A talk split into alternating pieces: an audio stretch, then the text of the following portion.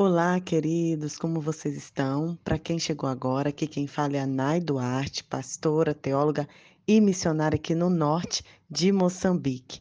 E eu quero convidar você para que no ano de 2022 seja o ano do crescimento. Com forte e firme decisão em aplicar na sua vida os frutos da mudança que você teve um dia, busque o crescimento Agora, queridos, é o momento da melhoria da nossa vida espiritual, através da prática de hábitos espirituais.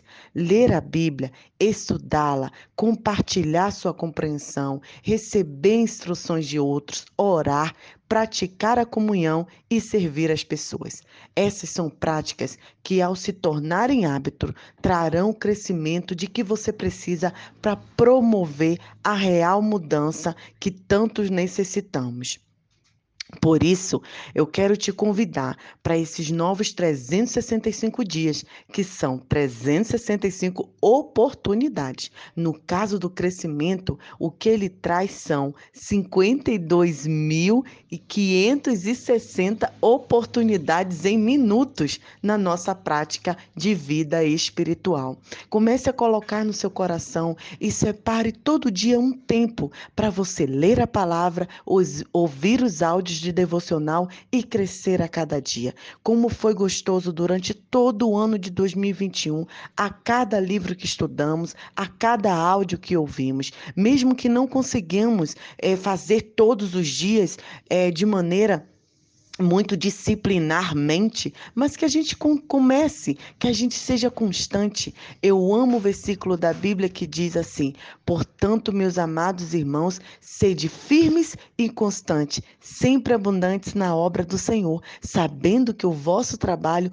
não é vão do Senhor. Firmeza e constância. Essas duas palavras servem para todas as áreas da nossa vida.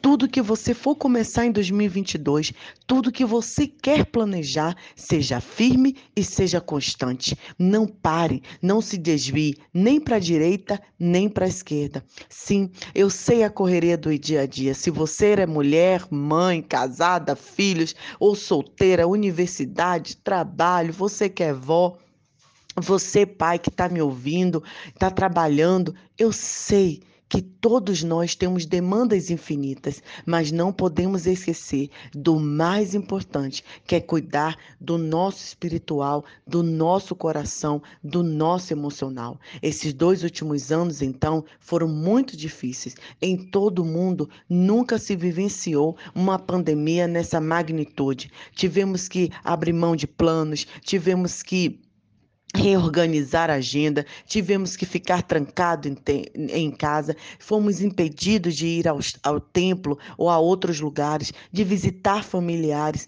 tudo isso nos aconteceu. Muitos de nós, sim, é verdade, perdemos alguém que tanto amamos, ficamos doentes, perdemos empregos, quantas aflições passamos, mas gratidão porque chegamos até aqui.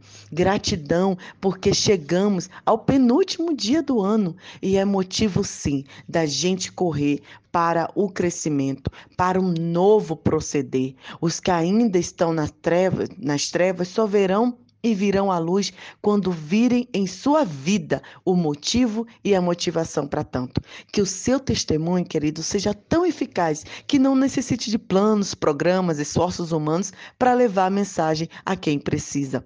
Que a sua comunhão seja tão impactante que ninguém possa resistir ao amor por ela demonstrado. Dizem que no ano novo, esses 365 oportunidades é o momento da gente também praticar o amor. Então, viva esse novo tempo como um crescimento a cada dia, a cada passo, sendo melhor do que ontem, aprendendo mais da palavra de Deus, é, ressignificando paradigmas e conceitos, revendo versículos que antes você achava que entendia bem, porém precisava precisa entender melhor. E nós vamos juntos nessa caminhada, juntos seguindo o passo do mestre Jesus, juntos cumprindo cumprindo o seu mandamento, meditando na palavra dia e noite. Que Deus abençoe seu coração. Não saia de perto de nós, não saia do grupo, reencaminhe essa mensagem, porque nós temos várias novidades